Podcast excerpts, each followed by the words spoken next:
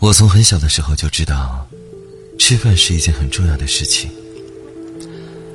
每次我不肯吃饭，外婆就会晃着饭碗，笑眯眯地说：“人是铁，饭是钢，一顿不吃饿得慌。”你知道不？小时候挑食，家里人总会想办法给我做些爱吃的东西。我爱吃鸡蛋，就变着花样给我弄鸡蛋、鸡蛋羹、炒鸡蛋。鸡蛋汤，甚至把鸡蛋挖了蛋黄再塞进肉去，不厌其烦，只是为了让我好好吃饭。有次生病，吃什么吐什么，朋友捧着粥一直哄我吃一口，我有气无力的吼他，他红着眼说：“还不是想让你好好吃点东西。”有一年独自在外过年。年三十那天，独自看着电视里的春晚节目，外面的饭馆都关了门，家里只剩了泡面、饼干。我一边吃一边大哭起来，十分想家。那种委屈几乎能把人压垮。第二天一早，我就跑去超市买了大白菜、猪肉、饺子皮，回来把白菜、猪肉剁成馅儿，拌上虾皮、香菇。狠狠地给自己包了几十只水饺，热腾腾的饺子，淋上香油、陈醋、辣椒酱。我迫不及待吃下一口，那种暖，一直从嘴里滚进胃里，再慢慢的蒸腾到心上。那一刻，委屈也就烟消云散了。没有什么事情比吃饱更重要了，哪怕面临再大的困难，只要吃一顿好饭，就能把心情从低谷拉出来。悲伤的时候喝一碗热汤，寂寞的时候吃一大块奶油蛋糕，糟糕的不知道该怎么办的时候，邀三五好友去吃一顿麻辣火锅。只要吃好了，肚皮饱饱。一切事就不是事儿了，所以吃饱了才有力气去做更多的事情。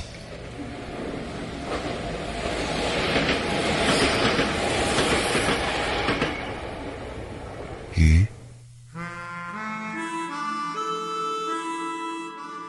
素心不喜欢吃鱼，觉得腥气，也嫌鱼刺儿多，麻烦的很。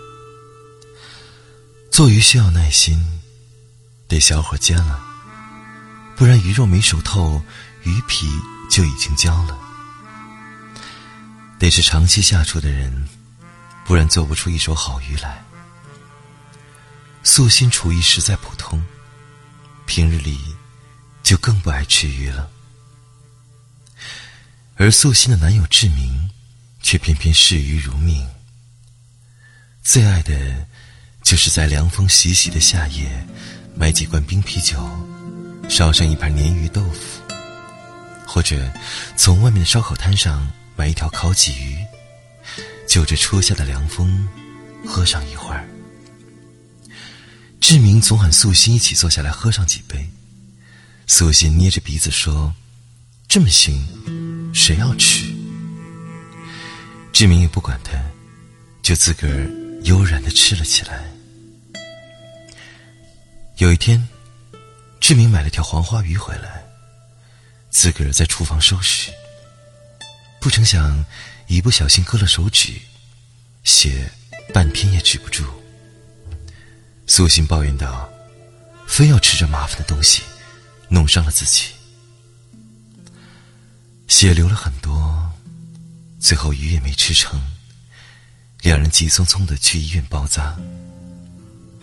就是这么一点小事，结果医生皱着眉头让志明做了检查，化验报告出来，白血病。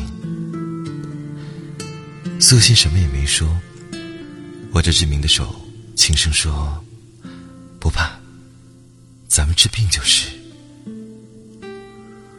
志明开始住院，苏欣每天做了饭给志明送来。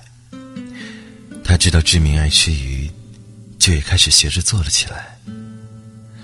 素心买了条鱼回来想红烧，结果火开得太大，油又不够热，鱼在锅里顿时焦了皮，又化了形。最后，肉是肉，刺是刺。素心终于忍不住，丢了锅铲，蹲在厨房的地上，大声哭了起来。炉灶上还炖着的汤发出咕嘟的声音，是另外一种安静，让素心可以不受侵扰，尽情的哭出来。哭了好一会儿，素心还是站起来，洗了把脸，去给志明送饭。素心抱歉的对志明说：“鱼没做好。”志明伸出手。去摸素心垂落的那根发丝，轻轻的摇头。嗯，我没那么想吃鱼的。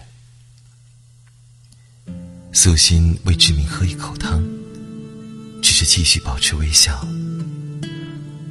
他不敢说话，也不敢提起刚才的眼泪，只是默默自责。那条鱼该做好的。回去的路上，素心又买了一条鱼。回去对着网上的教程，先拿细盐抹了，架锅，下油，开着小火，一点点的把鱼两面煎黄。倒上料酒、老抽，撒上葱花、蒜片儿、姜丝。鱼在锅里慢慢的变了颜色。居然一点腥气也没有，反而冒着惊喜的香味。素心盛起来，拿筷子捏了一点鱼肉放进嘴里，细细的咀嚼着，吞进去，由衷的说：“好吃。”他对着空荡荡的厨房说：“听到这句话，从四面的墙壁上反弹回来。”射进他的心里。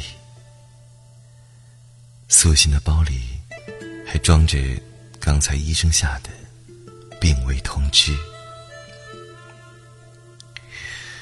志明当天晚上就走了。素心没有哭，帮着志明的父母料理的后事，继续该上班上班，该下班下班。只是素心开始吃鱼了。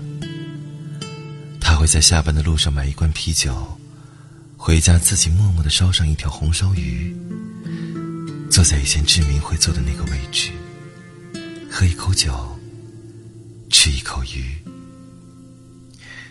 素心只是偶尔对着没有颜色的空气说：“今天的鱼烧的不错，可惜你吃不到。”